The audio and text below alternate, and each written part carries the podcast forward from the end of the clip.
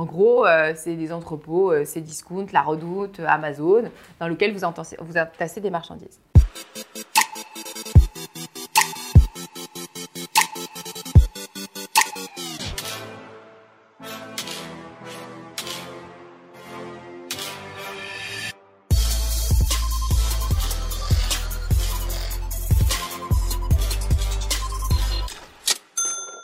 Salut à tous, je suis Yoann Torti, cofondateur d'MP Gestion Privée et j'ai l'immense plaisir de vous présenter ma question préférée, le podcast qui vous aide à vous faire votre propre avis sur le monde de l'investissement. Je suis moi-même gestionnaire de patrimoine et dans ce cadre-là, je suis régulièrement démarché par des sociétés d'investissement qui souhaitent que je commercialise leurs produits. Je vous propose donc de participer à une conversation chaque mercredi entre une société d'investissement et moi-même, lors de laquelle nous allons faire la due diligence. Qu'est-ce que c'est la due diligence? C'est simplement l'ensemble des vérifications que doit opérer un investisseur avant de conclure un deal. Concrètement, on va poncer le marketing et les éléments de langage de nos invités dans une conversation à un échange sans bullshit et si possible en s'amusant. Je préfère être franc, ce podcast n'a pas pour but de donner du conseil financier personnalisé. En effet, pour donner le meilleur diagnostic patrimonial, je dois connaître l'ensemble de vos symptômes patrimoniaux. Pour ça, vous pouvez me contacter directement sur LinkedIn. Voilà, il ne me reste plus qu'à vous souhaiter une bonne écoute ou un bon visionnage selon vos plateformes. Bonjour à tous, je suis ravi de vous retrouver pour un nouvel épisode.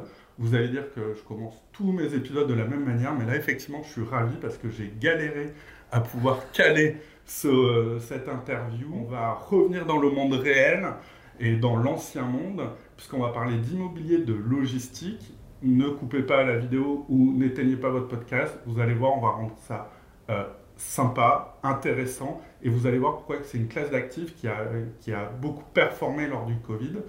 Et je suis ravi de recevoir Pauline Collet de chez Alderan. Salut Pauline. Salut Johan. Bon, mais tout d'abord, je suis ravi que tu sois là après ces 3-4 tentatives Après ces 20 péripéties. Exactement, bon, c'est super. On, a, on va avoir une petite heure pour, pour parler de logistique. Euh, tout d'abord, question bateau, mais est-ce que tu peux euh, te présenter toi, à titre individuel, ton parcours et surtout Aldéran, pour voir en quoi vous êtes euh, un acteur euh, important dans le milieu de l'immobilier logistique. Alors, honneur à ma société de gestion d'abord. Aldera, en fait, c'est une société de gestion de portefeuille immobilier spécialiste de l'immobilier tertiaire, et notamment la classe d'actifs activités logistiques, de par le passé de ses dirigeants, en tout cas de de ses actionnaires, euh, parce que en fait, Alderan, c'est l'émanation d'un familier office immobilier de deux entrepreneurs du domaine de la logistique. Le fondateur de Novalliance, Novalliance qui était une des plus grosses plateformes françaises de transport et de logistique. Novalliance qui a été voilà, qui a été créée en 1983. J'étais même pas née encore. Euh, et euh, c'est la foncière aussi de Rémi Bourgeon qui a été son directeur immobilier au début des années 90, le directeur immobilier du groupe Novalliance. Et donc c'est de cette rencontre au début des années 90 qu'est née l'envie de collaborer sous la forme d'une foncière qui s'appelle Ogirel. Et puis Alderan, c'est un spin-off d'Ogirel. En fait, c'est un peu l'histoire du success story. Au départ, on faisait des clubs deals, souvent sur la logistique. Et puis progressivement, on a voulu se professionnaliser et s'institutionnaliser. Donc on a commencé à faire des fonds réguliers AMF, des OPPCI. Et un jour, on s'est aperçu qu'on faisait finalement tout en interne. La seule chose qui nous manquait, c'était d'avoir une propre société de gestion.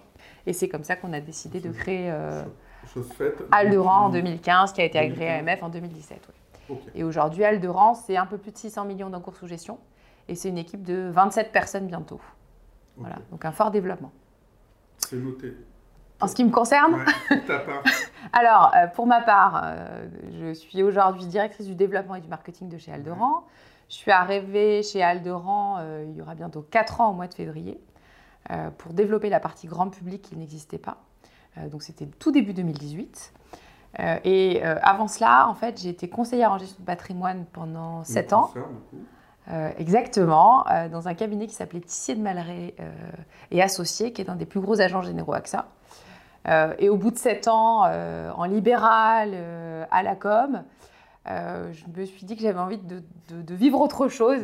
Une tranquillité d'esprit. Euh. Un petit peu, oui, effectivement. Euh, et donc, j'avais envie de passer de l'autre côté de la barrière. J'avais 30 ans, c'était compliqué de rebondir tout de suite chez un asset manager traditionnel parce que je n'avais absolument aucun réseau.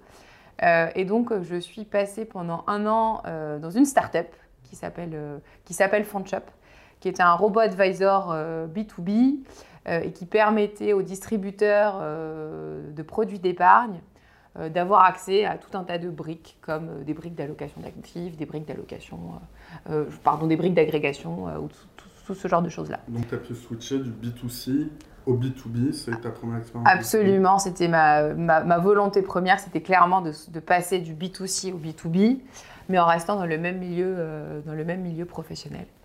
Et puis au bout d'un an en start-up, euh, l'avantage quand vous sortez d'une fintech, c'est que de façon très rapide, vous arrivez à vous constituer un, mini réseau, en tout cas suffisant pour rebondir. Et c'est comme ça que j'ai atterri chez Aldoran euh, début 2018. Ok, super. Euh, je vais faire deux précautions oratoires, notamment comme on est sur un produit agréé par l'AMF, on va rassurer ces derniers. On ne fait absolument pas d'appel public à l'épargne. Le but du podcast, c'est vous donner euh, de la ressource et d'aller voir par vous-même euh, l'immobilier de logistique. Et si cela vous convient et vous plaît, soit de passer idéalement par un Gestion Privée pour, euh, pour souscrire, notamment chez Aldéran. Mais plus, plus sérieusement, parlez-en si vous avez la chance d'être suivi par un confrère, une consoeur qui ne travaille pas encore avec Aldéran, justement de le challenger, de lui poser ces questions pour, dans vos allocations d'actifs, mettre un petit peu d'immobilier logistique. Et surtout, n'oubliez pas qu'il n'y a pas de performance élevée sans risque élevé. On va parler de rendement, on va bien évidemment euh, parler des rendements passés, peut-être le rendement 2021, puisque pour tout vous dire, je ne sais pas si à l'image on voit le sapin de Noël, mais on, enregistre juste avant les fêtes de Noël. Euh, donc tu dois avoir quand même une idée du rendement 2021, ah. logiquement. Ah, oui, a, priori, oui. oui, oui a priori. irait pas beaucoup de secrets. On ne pourra pas, bien évidemment, euh, communiquer euh, officiellement sur, sur, des futurs perfs. Donc ça, euh, c'est dit. Deuxième chose, je me fais relancer régulièrement par ma community manager sur mes stats d'abonnement. Donc soyez sympa si vous voulez qu'elle qu'elle arrête de m'envoyer des mails. Abonnez-vous à la chaîne YouTube, comme ça vous allez avoir tout le contenu en temps et en heure. Surtout que la formule change un petit peu sur cette deuxième saison. On rentre dans le vif du sujet en quelques mots, est-ce que tu peux nous définir ce que c'est l'immobilier de logistique et euh, parler un petit peu des actifs que vous, vous traitez, notamment faire la différence entre euh, entrepôt, logistique urbaine, euh, local d'activité. Local d'activité, elle a vu que je regardais mes notes parce que je l'avais oublié, mais effectivement, local d'activité. voilà, et parler un peu de tous ces termes qu'on entend, qu'est-ce que c'est le dernier kilomètre, euh, la logistique de flux, de stock, voilà tout ça Alors, je vais essayer d'être euh, claire et puis d'être plutôt concise, mais euh, déjà la logistique, c'est l'art et la manière de transporter des biens, des personnes d'un point A à un point B. Voilà, la logistique globalement, de façon grossière, c'est ça. ensuite, l'immobilier logistique, j'ai envie de faire la distinction entre trois typologies de bâtiments. Euh, j'ai envie de parler du local d'activité dans un premier temps. Je vais parler de l'entrepôt en général. Et puis, je vais parler peut-être du dernier kilomètre.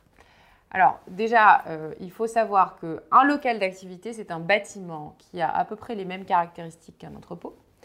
Euh, en l'occurrence, une charge au sol. ça veut dire quoi? Enfin, En tout cas, qui a la même dalle qu'un entrepôt. L'idée, c'est que le sol puisse accueillir des tonnages importants. Si un camion décharge des colis, si le, la, dalle, si le sol n'est pas fait pour accueillir des tonnages, ça ne va pas le faire. Donc la dalle, la hauteur sous plafond, il faut pouvoir entasser des, marchandises, et puis euh, une possibilité de décharger les marchandises, soit via un poste à quai, quand c'est en hauteur, soit euh, bah, dans une cour, et donc c'est euh, des bâtiments dans lesquels vous avez la possibilité de voir des camions qui, peuvent manœuvrer et déposer leur chargement. Donc voilà pour le local d'activité. Un local d'activité, en revanche, n'est pas réglementé, alors qu'un entrepôt, lui, va être réglementé. Et surtout, un local d'activité est multi-usage, c'est-à-dire que dans un local d'activité, vous pouvez non seulement stocker des marchandises, mais vous pouvez aussi assembler des produits finis ou semi-finis, et vous pouvez aussi réparer des produits finis ou semi-finis. Euh, et enfin, dans un local d'activité, vous pouvez avoir une petite partie administrative, une petite partie bureau. Un entrepôt, de façon globale, c'est un bâtiment qui a les mêmes caractéristiques que le local d'activité et vice-versa. Donc charge au sol, hauteur sous plafond, a priori plutôt post-taqué, ou alors la possibilité de décharger euh, au sol. Euh, et euh, l'entrepôt, en revanche, lui, est réglementé. il répond à certaines normes réglementaires qu'on appelle les normes ICPE. Et ensuite, un entrepôt est à usage unique. Il y a deux types d'entrepôts. Et on, on, ensuite sur la logistique urbaine, mais il y a deux types d'entrepôts. Il y a les entrepôts de stock et il y a les entrepôts de flux. Puisque la logistique, ce sont soit les stocks, soit les flux. Les entrepôts de stock, c'est des entrepôts qui permettent, de, comme son leur nom l'indique, de stocker des marchandises plus de 24 heures. Généralement, ce sont des gros entrepôts. Euh, ce sont des entrepôts de massification des flux et ce sont des entrepôts généralement qui sont loin des bassins de consommation parce qu'ils ont besoin d'avoir une réserve de foncier qui est suffisante. L'espace. Voilà, il y a besoin d'espace, donc on part très loin des bassins de consommation. En gros, euh, c'est des entrepôts, euh, c'est Discount, La Redoute, Amazon, dans lesquels vous, vous entassez des marchandises. Et puis, quand on se rapproche du consommateur final, on va avoir des entrepôts de flux. Et les entrepôts de flux, euh, l'exemple typique, ça peut être un quai de messagerie. Ce sont des entrepôts dans lesquels, les entreprises, comme leur nom l'indique, euh, les, marchandises vont transiter et pendant moins de 24 heures. L'exemple type, quai de messagerie, c'est un entrepôt tout en long. D'un côté, vous avez des gros postes à quai, vous avez des gros camions qui arrivent qui déchargent euh, leur chargement. À l'intérieur, vous avez toutes les palettes qui sont éclatées. Et puis de l'autre côté, vous avez des postes à quai plus petits. Vous avez des camionnettes. Et les camionnettes de l'autre côté vont aller livrer avec leurs colis à l'intérieur soit le consommateur final, soit le point de click and collect. Tu as un exemple euh, dans le portefeuille euh, ouais. d'actifs modèle Typiquement, et c'est ce qu'on appelle d'ailleurs un actif plaquette chez nous, on a acheté un quai de messagerie à, à Elancourt. Mm. Euh, qui est loué à une boîte qui s'appelle GLS, qui est un logisticien du dernier kilomètre. Pour les gens qui ne sont pas de région parisienne, Elancourt 78, oui. on va voir pas mal de, de sociétés, Guyancourt, Elancourt, c'est des villes voilà, où on trouve notamment pas mal d'immobilier de logistique. Ouais, c'est une belle, une belle zone d'activité. Euh, et en tout cas, ce quai de messagerie-là, pour le coup, c'est une pure opération de logistique urbaine. Et la logistique urbaine, c'est quoi? En fait, la logistique urbaine, c'est le maillon ou l'avant-dernier maillon de la chaîne logistique. C'est le point, euh, en tout cas, c'est l'entrepôt d'où viennent les marchandises avant de livrer soit le consommateur final, soit le point de click and collect. Et la logistique urbaine, clairement, c'est ça on dit aussi logistique du ou des derniers kilomètres. Ça ne veut pas dire le tout dernier kilomètre. Ça veut dire qu'en fait, ce sont les derniers kilomètres. D'accord. Pour grosso modo que je sois livré en, une demi-journée, grosso modo, il faut qu'il y ait le plus proche de chez moi ce genre d'endroit pour pouvoir assurer le, la logistique. Exactement. Et en fait, on va plus loin, c'est-à-dire qu'on s'est rendu, rendu compte qu'avec l'essor du e-commerce, eh bien, d'un côté, on voyait se développer de gros entrepôts XXL, tous les entrepôts de massification, euh, des flux, vous avez beaucoup de marchandises, vous stockez toutes les marchandises. Mais comme ces, entrepôts, on l'a dit tout à l'heure, partent de plus en plus loin des bassins de consommation parce qu'ils ont besoin d'avoir une réserve de foncier suffisante, eh bien, on se rend compte que sont en train d'émerger de nouveaux relais qui, eux, vont être proche du bassin de consommation, pardon, proche des bassins de consommation finale et proche du consommateur final. Et ces nouveaux relais, ils sont, facilement, ils sont faciles d'accès par la voie routière. Et en fait, ces, ces nouveaux relais-là, c'est ce qu'on va appeler chez nous la logistique urbaine ou la logistique du ou des derniers kilomètres. Ce sont les nouveaux relais induits à la fois par l'essor du e-commerce et par le fait que les, la logistique XXL va de plus en plus loin des bassins de consommation. D'accord. Euh, pour quelle raison? Pour un problème de, de trouver de l'espace, puisqu'on a du mal à trouver des, Ouais. Où, s'établir? Alors en première couronne, c'est de plus en plus compliqué, euh, d'autant que vous avez les États, euh, les mairies euh, qui luttent contre l'artificialisation des sols. Et donc les entrepôts ne vont pas pouvoir trouver de la place à l'infini, notamment en première couronne, en tout cas proche des bassins de consommation. Oui, oui. Ok, ce qui est logique. Et autre question que je me posais, je vois pas très loin de chez moi, dans le 4 en train, à Saint-Ouen, euh, ce qu'on appelle des black shops, non? C'est des black stores, non euh, des, entrepôts. Euh, qui sont vitrés, noirs, ou on va dire un relais, colis relais, je sais pas comment on appelle ça, ou parfois c'était le buraliste qui faisait ça. Là, c'est vraiment une grosse boîte. C'est, on voit de développement, c'est complètement atypique, c'est des choses que vous regardez en termes d'actifs ou pas du tout? Je crois qu'on en regarde un même. il me semble qu'on en regarde un, qu'on en a un dans le, dans le pipeline. Euh, j'en mettrai pas ma main à couper, mais il me semble que oui. Parce que là, euh, pour le coup, on est vraiment dans l'hyper-urbain euh, en cœur de ville. Non, mais oui, oui, tout à fait. Mais typiquement, indirectement, ça se développe déjà pour tout, ce qui est, tout ce qui est nourriture, courses, etc. notamment à Londres, vous avez ce qu'on appelle des, des, dark stores. En gros, ce sont comme des hypermarchés au sous-sol ou dans le noir, Sauf que ce n'est pas le consommateur final qui va euh, chercher ses marchandises, c'est euh, un livreur euh, avec, avec son, je ne sais pas comment on appelle ça, des, choses pour pouvoir livrer les marchandises et puis ensuite qui va livrer le consommateur final. D'accord, pour être toujours. Il peut même le faire à vélo pour être. Ouais, pour être et surtout être payé en auto-entrepreneur. Pourquoi pas C'est un autre débat, mais. Mais donc oui, ce sont des choses qui vont se développer de plus en plus. et... Et, et, comment un gérant, en fait, dans son allocation d'actifs, tu vas me dire que tu n'es pas gérant, mais c'est ça. euh, la, la, différence entre pourquoi j'irais choisir euh, un entrepôt d'activité plutôt que ben, dark shop, un dark store, ou est-ce qu'il y a des notions de rendement qui sont différentes, des notions de risque, de volatilité, que je ne sais pas, peut-être que tu vas avoir euh, un locataire moins volatile, donc t'assurer des, des loyers sur la durée? Qu'est-ce qui fait que dans ton allocation euh, que tu as dans ta, SCPI, ton pourcentage de telle typologie, on va en mettre. Euh, voilà, c'est quoi les inconvénients et les avantages de chaque Déjà, nous, on achète par sur opportunité et par opportunisme. J'utilise souvent cette expression. Euh, on ne se dit pas, tiens, on va mettre un pourcentage de locaux d'activité, un pourcentage de logistique urbaine, un pourcentage de transport et de logistique. Euh, nous, clairement, on trouve des opérations qui nous, si on trouve des opérations qui nous paraissent intéressantes et qui répondent à l'objet social et à, l'engagement qu'on a pris vis-à-vis de la SCPI Activimo, bah, on ne va pas se poser de questions, on va y aller. Alors ensuite, quels sont les critères pour bien choisir un actif? On va regarder, La première chose qu'on va regarder, c'est clairement, je suis désolée d'être euh, classique, mais on va regarder l'emplacement. Mmh.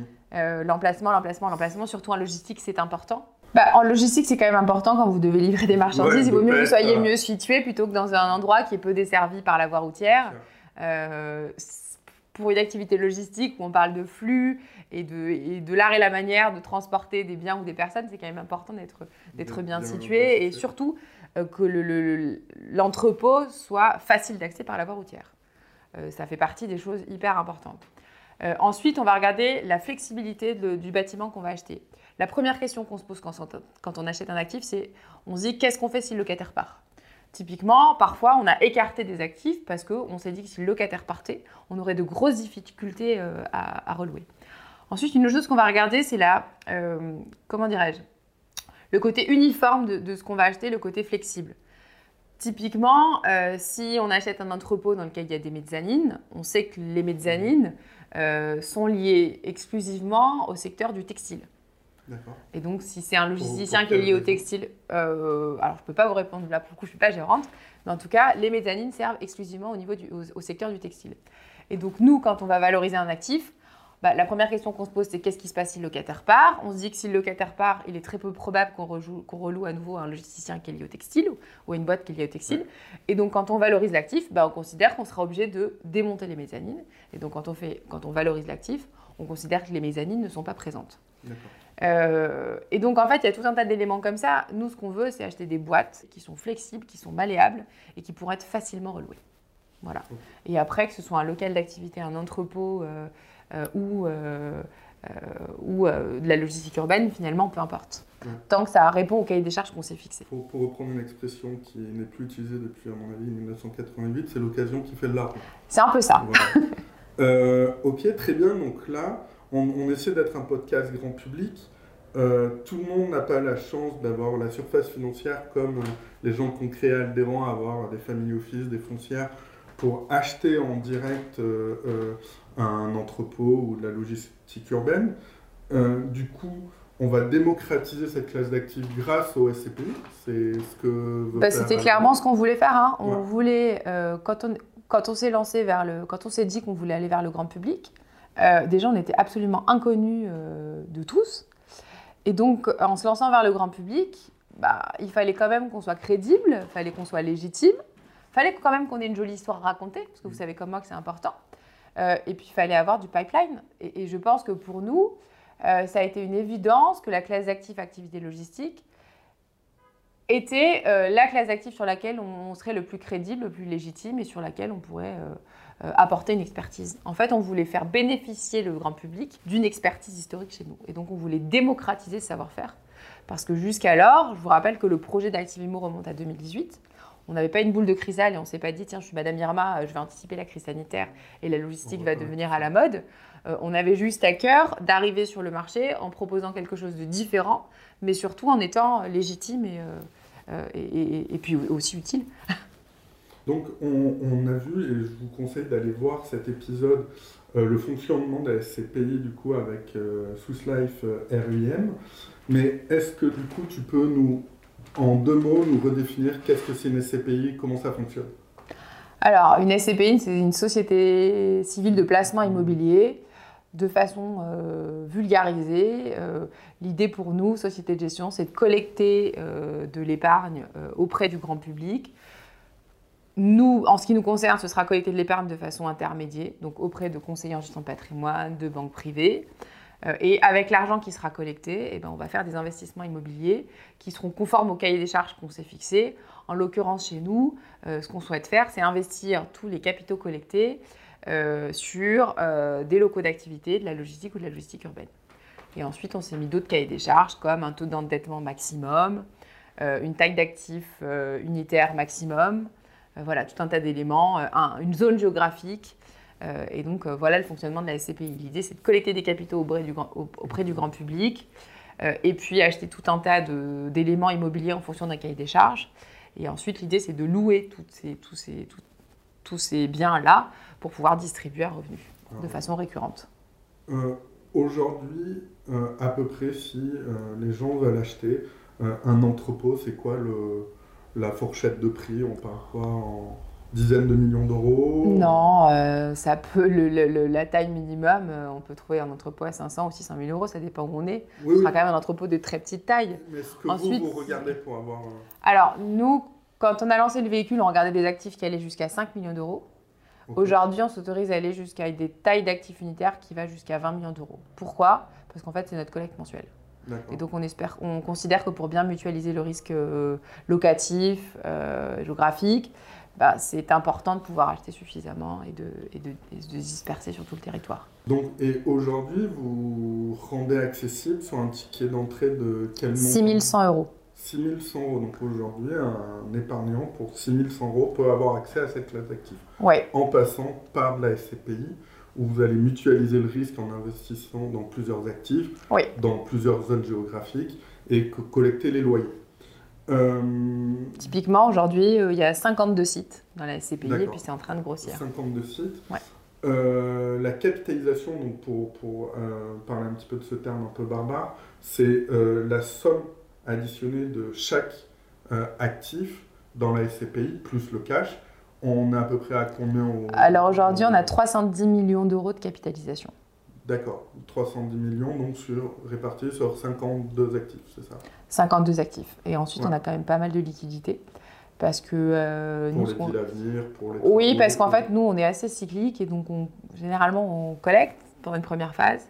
Puis vous savez qu'on a un délai de jouissance qui est de 5 mois plein, donc on a 5 mois pour investir.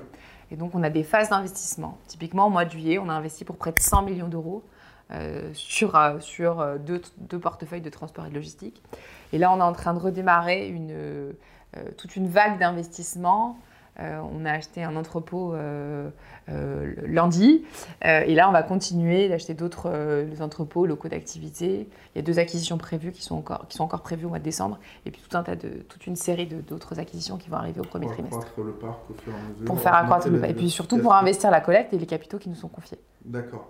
Euh, est-ce qu'il est possible, une fois que je suis euh, associé, une fois que j'ai investi, donc je suis rentré pour 6100 euros, euh, puisqu'on en parle souvent sur ce podcast, le dollar cost averaging, en bon français l'épargne programmée, est-ce que pour lisser son entrée, ou même des gens qui n'ont pas forcément un gros capital et qui veulent juste sur leur flux, leur revenu se constituer une épargne, est-ce que c'est possible de manière automatisée d'investir dans cette classe d'actifs? Oui, alors quand on a lancé la SCPI Activimo, euh, donc pour ceux qui ne le sauraient pas encore, le 11 septembre 2019, généralement c'est une date qu'on oublie, euh, qu'on retient bien, qu'on n'oublie pas ou qu'on retient bien. Euh, en fait, il y avait des difficultés à, l'accès au crédit. Et donc pour moi, il était important de proposer une alternative à l'épargne liée au crédit. Et donc on voulait que les futurs souscripteurs puissent avoir un outil permettant une épargne programmée claire et lisible plus facile d'accès. Donc ce qu'on a fait, c'est qu'on a décimalisé la part.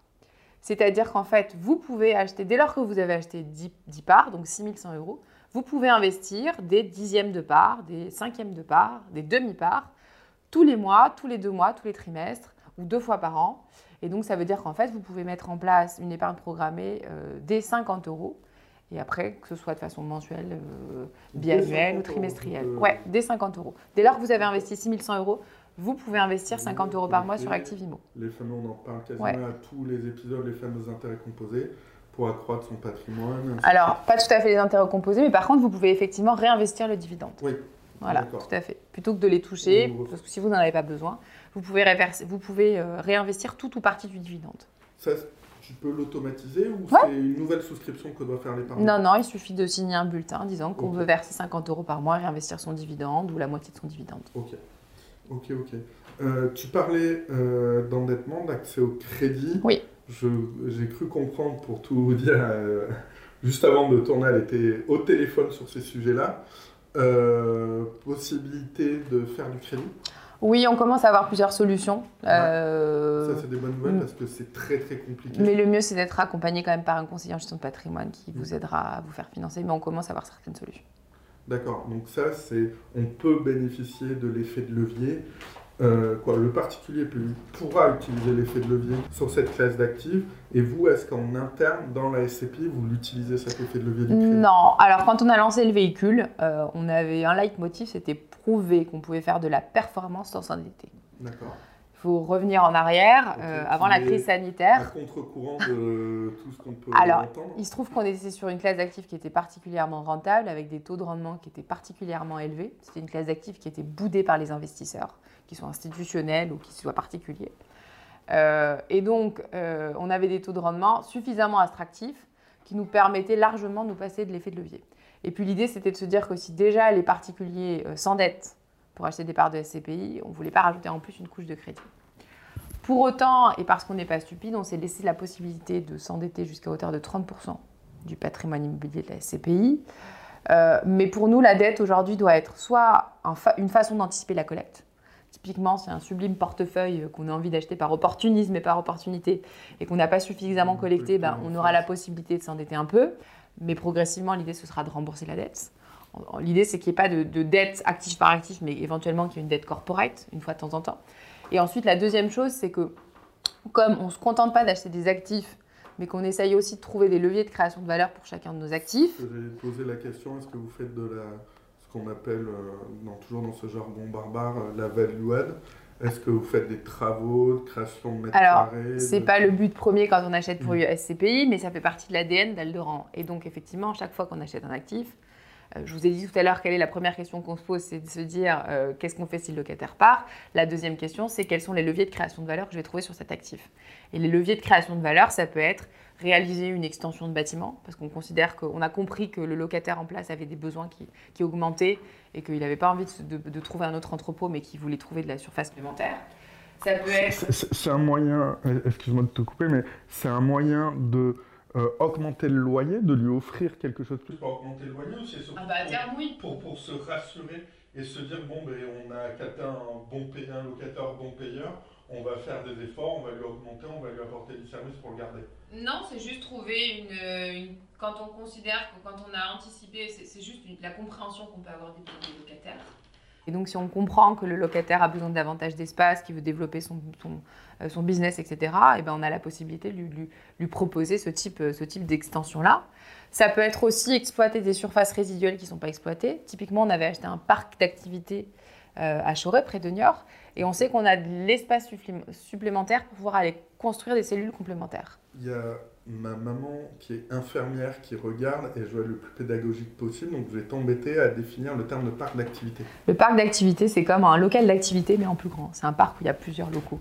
D'accord. le fameux. euh, Exactement. qui Ouais. sommes originaires de Mont-de-Marsan, tu as un énorme Leclerc, parce que tu as un actionnaire à Mont-de-Marsan, hors famille Leclerc, qui. qui- Donc tu as tous les prototypes Leclerc à Mont-de-Marsan.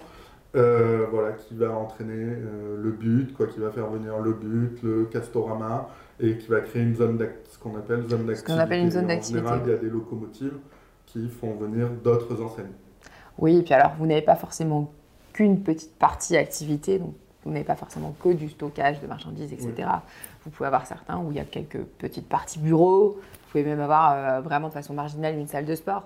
Mais en général, ces parcs d'activités-là rassemblent plusieurs activités, dont la principale quand même est, bien souvent de stocker des marchandises ou de, voilà, ou de réparer des marchandises, etc. Et donc, euh, typiquement, ce parc d'activités qu'on a, on a une surface résiduelle qui n'est pas exploitée. Ben, on se dit qu'on va pouvoir créer des cellules complémentaires pour attirer de nouveaux locataires. Et donc, pour ces opérations-là, on n'a pas envie d'utiliser la collecte, on préfère s'endetter. Bon, à ce jour, euh, Activimo a zéro dette. Donc, on n'a pas, encore, pas encore commencé toutes ces opérations-là. Dans les statuts, vous pouvez monter jusqu'à Jusqu'à 30%. Ouais. D'accord. Ok. Après, effectivement, il faut voir. Prendre de la dette pour la dette, ça n'a aucun sens. En revanche, s'il y a un bon coup qu'il faut vite euh, signer, vous avez oui. Voilà, on, a, cette euh, arme de côté. On a cette arme de côté. Ouais, plutôt que. Et c'est pour ça qu'il faut. Et c'est notre job en tant que euh, CGP, c'est aussi analyser les, les, SCPI qui sont au taquet de leur capacité d'endettement, d'autres qui vont pouvoir être plus réactifs sur ces sujets-là parce qu'il leur reste de, de l'effet de levier possible. Ok. donc, on a vu les tickets d'entrée, capitalisation, les zones géographiques. Vous êtes sur pour l'instant, on est France entière. Euh, on n'a pas de zone euh, particulière choisie en France. Donc vraiment, là aussi, on achète par opportunité. Euh, je ne vous dis pas qu'on ne regarde pas l'Europe, mais pour l'instant, on considère que la situation économique de la France justifie qu'on reste en France, d'une part. Pourquoi? Parce qu'en fait, c'est une classe d'actifs qui, dont, les, dont les actifs, entre guillemets, ont pris beaucoup de valeur, mais où les loyers sont restés quand même plutôt au ras des pâquerettes. On a des loyers en France qui sont trois fois moins élevés qu'en Grande-Bretagne, par exemple, ou deux fois moins élevés qu'en Allemagne. Et on s'attend à une forte revalorisation des loyers. Et donc, il vaut mieux acheter aujourd'hui en France que d'acheter dans cinq ans où les loyers auront été revalorisés, puisqu'on s'attend, en, ce qui nous concerne, à une explosion des valeurs locatives. Ok, on va revenir sur cette. On en reviendra, mais et, puis le deuxième élément, euh, c'est que euh, à chaque fois qu'on achète, enfin, l'idée c'est pas uniquement de sourcer des actifs, mais c'est de réaliser l'asset, c'est de réaliser le property. Et donc, euh, pour aller à l'étranger, c'est la gestion, ouais, c'est la gestion locative, ouais. Et, et, il ne s'agit pas juste de sourcer des actifs à l'étranger, mais derrière, il s'agit de les gérer et de les suivre. Et donc, pour ça, on considère qu'il faut avoir des reliés suffisamment fiables à l'étranger. Et aujourd'hui, on considère, on considère que ce n'est pas tout à fait le cas. Et donc, avant de se lancer à l'étranger, bah, on se renforcera ou on aura besoin de trouver des relais suffisamment fiables. Oui. Maintenant, je ne te, je te dis pas qu'on ne regarde pas parce qu'effectivement, euh, on a conscience que ça fait partie des attentes du marché plutôt que tu ne vas pas vouloir balancer sur, le, sur, les, sur les autres SCP, les sociétés de gestion, mais qui se qui s'inventent euh, experts de la Slovaquie, de la Slovénie, de la Pologne, voilà, et qui, je me pose ces questions-là et je suis assez critique aussi, c'est mon job de, de, de, faire ma due deal et, avant de proposer des, des SCP à mes clients. Mais c'est effectivement, c'est un vrai sujet ce que tu dis, euh, le property, parce que pour moi, on ne s'invente pas expert du zone géographique juste parce qu'on a déterminé qui avait un bon rendement et qu'on va voir que c'est un sujet sur cette classe d'actifs, comment maintenir les rendements, et que cette technique qui consiste à aller, euh, quand tu as euh, un coin à champignons ou que tu as ratiboisé, euh, bah, tu vas chercher ailleurs. Mais est-ce que tu as une expertise véritablement sur ce sujet? Et moi, ce qui me fait un peu peur dans des sociétés de gestion, sur certaines, c'est on va y aller, on verra bien ce qu'on trouvera du moment qu'on trouve le rendement en adéquation et qu'on peut euh, balancer notre 6% pour être toujours en tête du classement de capital. Euh, Alors, je ne sais pas comment font les autres, hein, mais en tout cas, ce que je peux dire, c'est que nous, on s'est rendu compte que, enfin, on le savait déjà, mais euh, c'est pas si facile que ça d'aller acheter à l'étranger. Ce C'est pas juste acheter derrière, c'est quand même suivre son actif, et donc c'est pas si évident. En tout cas, nous, on considère que pour l'instant, oui, on regarde, mais pour l'instant, voilà, on n'est pas du tout décidé et avoir les contacts. Et ça d'ailleurs en France, comment vous faites votre sourcing? Alors il faut savoir que ça fait 21 ans qu'on est dans cette activité-là euh, d'investisseurs immobiliers. Donc vous avez des appels entrants quoi. Oui, on, les, gens vendent.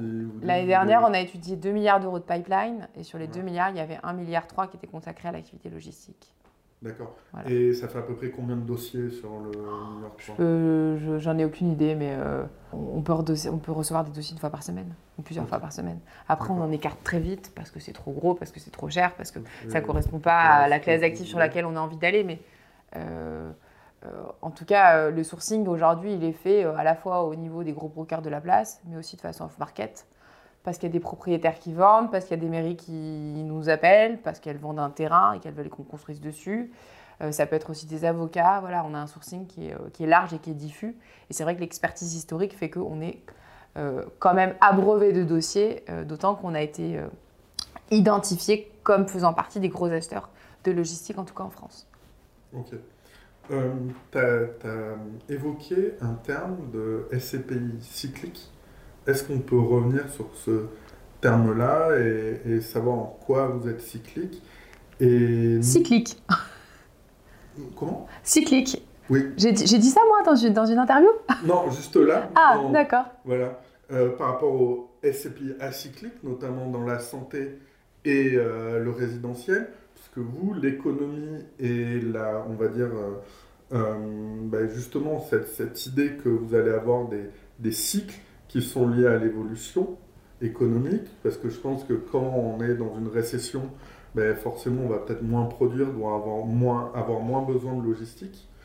Et comment, et ça m'amène à une question, quand, comment vous avez réagi face au Covid et euh, pourquoi la logistique a été vraiment la classe d'actifs avec la santé qui euh, s'est trouvée revalorisée suite au Covid Alors, déjà, je ne pense pas qu'on soit une SCPI cyclique.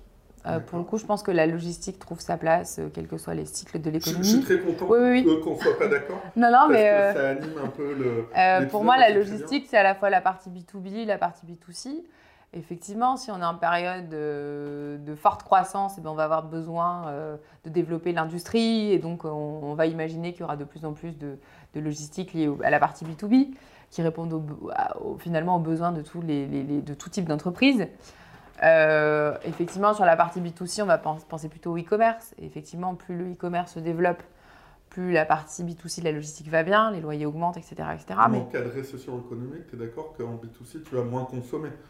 Oui, mais on aura toujours besoin de transporter des marchandises. Enfin, le, euh, comment dirais-je? C'est pas parce que. Alors, on peut imaginer qu'effectivement, les locataires vont faire moins de chiffre d'affaires et qu'elles auront plus de difficultés à, payer. Mais en tout cas, en ce qui concerne le transport de marchandises, je, non, je vois pas, je vois pas de sujet particulier sur le côté cyclique ou acyclique de, de, de la logistique.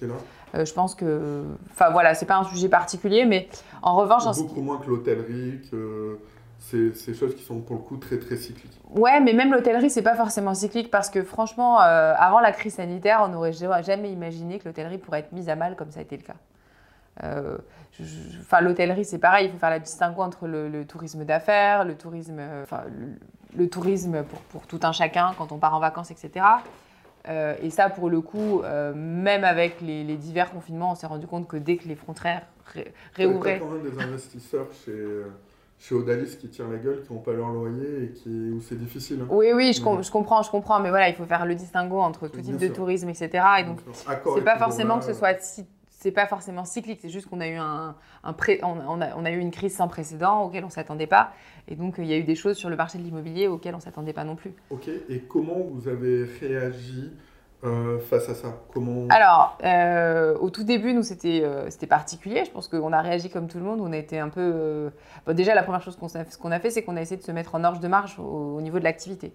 Donc, on a tous eu des téléphones portables, des ordinateurs portables. L'idée, ça, ça, a été de pouvoir travailler tous à distance. Mmh. il fallait qu'on puisse suivre notre plan de continuité d'activité. et puis, dans un second temps, bah, finalement, on s'est rendu compte qu'on pouvait continuer à travailler. et merci la digitalisation puisque même pendant le confinement, on a, on a réussi à, signer, euh, enfin à visiter des actifs et puis surtout à, surtout à, signer des, à signer des deals. On a fait une acquisition en plein confinement. Je me souviens, on a même signé une promesse.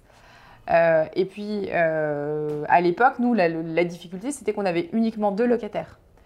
Et donc, en fait, si l'un des deux n'avait pas pu payer, on aurait été très embêtés Surtout qu'on en était à peine au début, au lancement de la SCPI, et donc ça, ça, aurait, ça, aurait, forcément nuit à notre image. Et on a eu beaucoup de chance, c'est qu'on n'a pas eu de sujet avec nos locataires. Euh, L'un était leader européen de la conception d'espaces verts, donc euh, passé la, première surprise, bah, les, les, les, salariés progressivement se sont mis à travailler. Et puis l'autre euh, bah, fournissait les marques repères des, des supermarchés dans tout ce qui est lingette pour bébé, piles, enfin en tout cas tout ce qui est non alimentaire. Et puis il y avait une autre marque de capsules de café biodégradable et une marque qui est vendue en ligne. Donc autant dire que là aussi, bah, lui, il s'est pas non plus arrêté de travailler. Et donc les deux ont payé leur loyer. Euh, alors on a eu un étalement d'une des deux boîtes, on a, on a- on a accordé un étalement euh, euh, d'un des trois mois de loyer jusqu'à la fin de l'année pour, pour l'un d'eux, ou deux des trois mois de loyer pour l'un d'eux. Mais du coup, on a absolument récupéré l'intégralité des loyers. Vous, vous avez décalé? Non, en fait, on a étalé deux des trois mois, de, trois mois de loyer jusqu'à la fin de l'année. Tout a été payé en temps euh, et heure, il n'y a pas eu sur de sujet. 2020. Sur 2020, oui. Ouais. Donc nous, le Covid, finalement, on l'a pas senti passer. Au contraire, ça a été un, un catalyseur. Je pense que ce qui s'est passé avec la crise du Covid, c'est que les gens ont compris le caractère stratégique de cette classe d'actifs. Ouais. Euh, les là, gens... Vous avez vu euh, les dossiers de CGP, moi y compris, euh, arriver et là vous avez pris la barrière. Oui, je dois avouer qu'avant la crise sanitaire, euh, mon job consistait à euh, démontrer l'intérêt de cette classe d'actifs et à faire de la pédagogie sur cette classe d'actifs. Euh, depuis la crise sanitaire, euh, c'est plutôt, on assiste plutôt à des gens qui ont, euh, qui ont des demandes de la part de leurs clients, qui veulent aller sur cette classe d'actifs parce que c'est une classe d'actifs qui est devenue rassurante, qui rassure les investisseurs. Les gens se disent que même si on est reconfiné, bah, les, locataires vont continuer à travailler. Ce qui n'est pas totalement faux d'ailleurs. Et donc, oui, donc les gens ont compris le caractère stratégique de cette classe d'actifs parce que euh, ils ont bien vu que pendant les confinements, il fallait bien qu'on leur livre des marchandises. Il fallait pouvoir se faire livrer. Que s'ils avaient envie de, con- de continuer à acheter des produits euh, bah, de première nécessité, mais pas que, d'acheter euh, des vêtements, d'acheter des meubles, et ben, il fallait pouvoir commander en ligne. Vous avez même des supermarchés, enfin, vous avez même des, magasins de textiles, etc., qui, pour rester ouverts, ont fait de, la vente en ligne. Et donc, vous, veniez récupérer vos commandes au sein du magasin. Euh, et puis, bah, on, a, vu ensuite que c'était important, que le secteur logistique était important, notamment pour livrer les masques, pour, pour livrer les vaccins. Et donc, bah, euh, oui, je pense que c'est pour ça que la classe d'actifs attire particulièrement les gens aujourd'hui. D'accord. Et est-ce que vous n'allez pas avoir un petit peu les, inconvénients d'un succès? Moi, ce qui me fait un petit peu peur sur cette classe d'actifs, c'est qu'il y a euh, une énorme demande. Il y a une demande qui s'est déversée, une offre qui est qu'elle est. D'après ce que tu disais euh, pendant ce, ce podcast, vous n'avez pas de, de volonté d'aller euh, accroître en termes géographiques les, les possibilités de business. Ah, J'ai pas dit qu'on n'avait pas envie, j'avais dit qu'on Oui, était prudent. On- Qu'on était prudent. Voilà, mais pourquoi pas? Parce qu'il y a, pour moi, il y a deux solutions quand on se retrouve dans ce cas de figure-là. C'est soit élargir son spectre de, de- de recherche pour augmenter l'offre, et sinon, carrément changer de classe d'actifs. Pourquoi? Parce qu'il y a un phénomène, c'est que si les actifs coûtent de plus en plus cher, vous allez euh, diluer le rendement global euh, de la SCPI. Et les gens sont venus pour vous euh, certes pour une qualité de gestion, pour une classe d'actifs, mais aussi pour un rendement. Il ne faut pas se le cacher. Et comment ça vous allez faire pour pouvoir toujours délivrer les performances que vous délivrez? Qui sont- Alors- On l'a même pas dit pendant le podcast. Vous voyez, euh, messieurs, dames de l'AMF, c'est pas un sujet les rendements, mais dis-le quand même. Euh, alors, on a distribué 6,05 en 2020, on devrait distribuer 6% en, en 2021. Non, alors, il y a plusieurs sujets. Euh, le premier sujet, la profondeur de marché. Euh, les investissements en immobilier tertiaire, enfin, en tout cas la, part de, la partie de la logistique sur les investissements en immobilier tertiaire, c'est quand même plusieurs milliards d'euros par an. Donc, même si on collecte beaucoup, on représentera qu'une petite cote-part de ces investissements-là. Et donc, Oui, Al- Al- Alderan, mais ce que je Alderan, oui. Non, Non, mais donc il y y, a quand même de quoi faire. Ce que je veux dire, c'est que C'est que je me dis, les, les, les- je sais pas si tu les appelles des concurrents ou des confrères ou des concerts, mais les sociétés de gestion se disent Ah, mais on voit le succès d'Alderan, on va, euh, je sais pas, peut-être essayer de débaucher carrément chez Alderan, mais la logistique qu'on maîtrisait un petit peu, on va en acheter. Donc est-ce que tout le monde va pas se ruer Je te- Sauf que ça fait 21 ans qu'on fait ça. Et donc, Oui, oui, euh, non, mais l'avantage qu'on a, c'est que parfois, on voit passer les deals en amont. Oui, On a accès à pas mal d'opérations off-market. Et donc, euh, on ne peut pas dire aujourd'hui qu'on ne voit pas de deal passer. Euh, là, cette année, on a vu passer 1,3 milliard en logistique. Donc, je pense que sur les 1,3 milliard, on aura de quoi faire notre marché. Donc là-dessus, je suis pas total... on n'est pas, on est, on n'est pas inquiet. Ouais, parce que euh, le, le fond de mon, mon raisonnement est un petit peu, sûrement que je me trompe, hein, mais c'est euh, une comparaison avec euh, le, la classe d'actifs qui est la santé. Et, Oui. et notamment, euh, c'est la discussion qu'on a eue avec Primonial, qui gère Primovi, euh, puisque nous- on nous l'avait vendu en tant que CGP comme une SCPI de santé et d'éducation. Sauf qu'on s'aperçoit aujourd'hui, de tête, j'ai peur de dire une bêtise, mais il doit avoir 30% ou 25% de bureaux, quelque chose comme ça, un bon quart. Euh, et l'argument que nous a, et qui est totalement recevable hein, de Primonial, c'est de dire, ben, au lieu d'acheter des EHPAD trop chers, des cliniques trop chères, ainsi de suite, euh, pour diminuer le rendement, on a préféré acheter du bon bureau. Alors, c'est pas ce qu'on fera. euh, typiquement, nous, on s'est engagé à avoir un véhicule pur et on achète des entrepôts, des locaux d'activité ou de la logistique urbaine. On n'a pas vocation à acheter des bureaux seuls ou des commerces seuls. Euh, et si à un moment donné, on se rend compte qu'il n'y a plus de profondeur de marché, mais là encore, je, pense qu'on en est très très loin, ben, on fera un autre véhicule. Si on considère qu'il faut aller sur notre classe Ok, d'actifs, vous allez on sera opportuniste et on, on- on ira sur notre classe d'actifs. Il n'y a pas de sujet. Mais Activimo reste et restera la première SCPI entièrement dédiée aux locaux d'activité à la logistique urbaine. Alors maintenant, ce qu'il en est maintenant des rendements. Euh, on est arrivé euh, sur le marché avant la crise sanitaire avec euh, un- des taux de rendement qui étaient particulièrement élevés, Mhm. qui étaient même anormalement élevés eu, eu égard à ceux des autres classes d'actifs. Aujourd'hui, ce n'est plus le cas. Effectivement, les taux de rendement prime ont considérablement baissé. Et donc, il est évident qu'on ne va pas pouvoir maintenir nos taux de rendement à 6%. euh, dès l'année prochaine, on ne sera pas à 6. Est-ce que c'est grave? Non, je ne pense pas. Je ne pense pas parce qu'en fait, on se rend compte que les taux de rendement ont baissé sur beaucoup de classes d'actifs. Mmh. Et donc, on peut faire mieux que le marché. On peut être meilleur que le marché. Maintenant, si le marché baisse et perd un point, bah, nous aussi, on- progressivement, on va perdre un point aussi.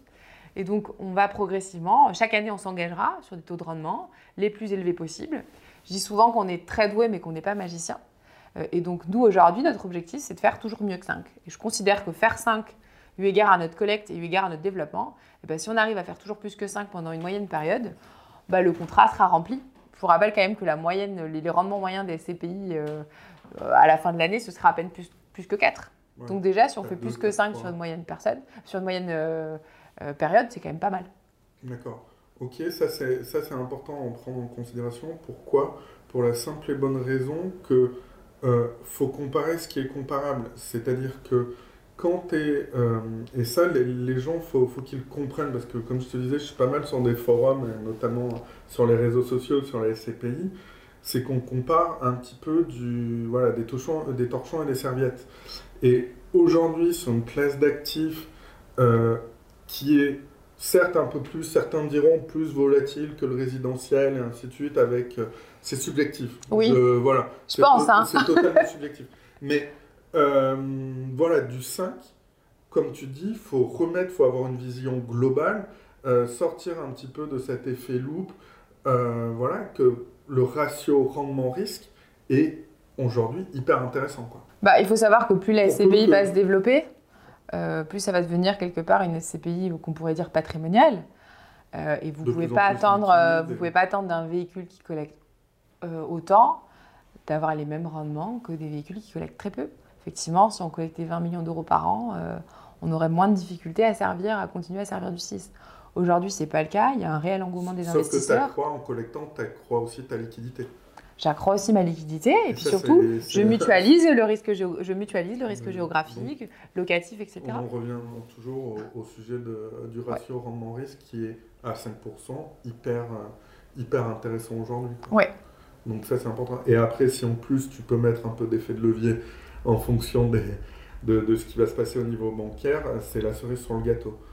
Euh, super, je pense qu'on a fait euh, le tour. Euh, Est-ce que tu aurais une recommandation à nous faire qui est pas du tout business? Oui, je dirais que pour lutter contre la morosité ambiante et puis surtout pour aller se restaurer, parce qu'on n'a pas pu le faire à Ouais, l'extérieur, parce qu'on a- n'a pas pu le faire euh, euh, pendant de nombreux mois, je dirais qu'il ne faut pas hésiter à aller visiter euh, le bistrot Paul Chen. Je, le- le- je- je viens d'oublier l'adresse, mais ça va arriver, ou son petit frère, le Petit Chêne, qui est rue Gros. Pardon La rue? Rue Gros. dans le 16e arrondissement. 16e arrondissement, c'est la cantine d'Alderan Non, pas du Non, tout. pas du tout. Non, non, c'est ma cantine personnelle. Euh, personnel, ok, super. C'est quel type de cuisine euh, Française. Française Non, c'est français. Ok, midi, soir, je suppose qu'il Midi, soir, euh, vous serez bien reçu soit par Sébastien euh, au bistrot Paul Chen et soit par Adrien euh, au les- bistrot les, Petit Chêne. auditeurs euh, disent on vient de la part de Pauline Collet, l'apéro est offert ou En fait, il n'y a pas besoin de venir de ma part, vous aurez toujours un apéro offert. Ok. Voilà, c'est convivial, c'est sympa. bah, vous une on a pu gratter ça. Euh, on a des barres de fer. Euh, donc, euh, où c'est qu'on te retrouve? Rue Lauriston, le, le bistrot Paul Rue Chen. Lauriston? Ouais. Ok. Euh, J'ai oublié ma recommandation et euh, ça me tenait à cœur. Je ne sais pas si sur les réseaux, sur- peut-être sur LinkedIn, tu suis euh, Jade Grandin de Le Previer. Non, Ça du tout. Pas du tout. Du tout. C'est une journaliste de l'opinion Oui. et qui, bon, certes est journaliste, mais surtout fait du contenu. moi, je la vois sur Twitter, qui est, se moque un petit peu des discours qu'on peut avoir, notamment politiques ou ma- managériaux, euh, qui veulent rien dire. Elle retranscrit des grandes phrases qui n'ont ni queue ni tête de manière intelligente et c'est assez drôle. Et donc, ouais, si vous voulez aller la voir, moi, moi, ça me fait beaucoup rire. Donc, oui, tu disais, on te retrouve sur quoi LinkedIn, je suppose? Sur LinkedIn, sur Ocure, Ok. qui est le nouveau réseau social euh, privé euh, pour, les, pour tous les conseillers en gestion de Gestion de patrimoine, patrimoine. les banques privées euh, et, et certaines sociétés de gestion. D'accord. Est-ce que euh, Alderan, vous faites du B2C Non. Non, euh, on n'a pas très peu, on n'a pas vocation à faire du B2C. Euh, je pense que les conseillers en gestion de patrimoine sont les, vraiment les personnes les plus adaptées pour conseiller sur une allocation d'actifs de portefeuille de SCPI. Pas de message en direct euh, sur LinkedIn. euh, bonjour, avant le 31 décembre, je voudrais souscrire à Alderan. Non, non, il faut contacter, il faut contacter, il faut te contacter toi. euh, D'accord, ok. Sur, euh, donc sur LinkedIn, Johan Tortig. Euh, dernière chose, j'ai oublié, euh, vous, ne, vous ne faites pas que des SCPI. Est-ce qu'on peut parler en deux minutes du club deal que vous avez clôturé et savoir si ça va revenir, ces, choses, ces club deals, et la différence avec la SCPI Alors, l'année dernière, en fait, on a étudié un portefeuille de transport et de logistique pour la SCPI. Et sur euh, les 19 sites que composait ce portefeuille, on a considéré qu'il y en avait 7 qu'on avait envie de prendre à part, sur laquelle on avait envie de s'endetter. Euh, on avait envie de créer des extensions de bâtiments, on avait envie de faire des travaux de rénovation pour euh, les vendre à horizon, euh, je sais pas, 4-5 ans. Euh, et donc, euh, plutôt que de les transférer à d'autres institutionnels, on a fait un fonds. Donc, on a fait un club deal qui s'appelait, euh, Vadora. Et donc, on est content parce qu'on a levé 31 millions d'euros en deux mois. Euh, et donc, le club deal est bouclé. Ticket d'entrée Ticket d'entrée, c'était 100 000 euros, enfin 106 000 euros, puisqu'il y avait des frais de on souscription. une- Oui, ça s'adresse à une clientèle euh, professionnelle ou assimilée professionnelle. Et les rendements, à peu près? On, visait, on vise euh, 10 de TRI. D'accord, Voilà. ok. Post-taxe, post-fees. Ok. Euh, et euh, on va en faire d'autres, ouais, tout à fait. Pas forcément sur de la logistique. Pourquoi? Parce que je vous ai dit tout à l'heure qu'on était assez opportuniste. Et donc, si on trouve d'autres choses intéressantes, en l'occurrence, on a, on a pour projet éventuellement de lancer Vadora 2 euh, sur une classe d'actifs qui est le tourisme, parce qu'on a un portefeuille en tête qui nous semble intéressant, sur lequel on va, on va cibler les mêmes stratégies de création de valeur et les mêmes types, le même type de rendement. Ça fait une super deuxième conclusion pour. euh, ben, tu viendras nous parler de, d'immobilier tourisme peut-être dans, dans une prochaine saison, avec plaisir. Avec grand plaisir. En tout cas, mais je suis ravi euh, de t'avoir eu. On a pu enfin faire cet épisode. J'espère que les, auditeurs ont appris plein de choses sur euh, l'immobilier logistique. Euh, je ne sais pas si euh, je, dois vous souhaiter de joyeuses fêtes de fin d'année, puisque de toute façon l'épisode sera diffusé en 2022. Je ne vous souhaite pas non plus une bonne année dans cet épisode-là pour deux raisons, parce que bah, on s'est suffisamment souhaité une bonne année les deux, trois dernières années, et on a vu ce que ça va donner, on va éviter. Et c'est toujours chiant, la personne qui, le 15 ou 20 janvier, te souhaite ses voeux. Donc voilà, je vous souhaite simplement de vous porter euh, divinement bien, et je vous remercie, n'hésitez pas à commenter, c'est hyper important, ça nous donne de la visibilité pour donner toujours euh, de plus en plus de contenu de qualité, je l'espère, et surtout gratuit. Merci Pauline. Merci.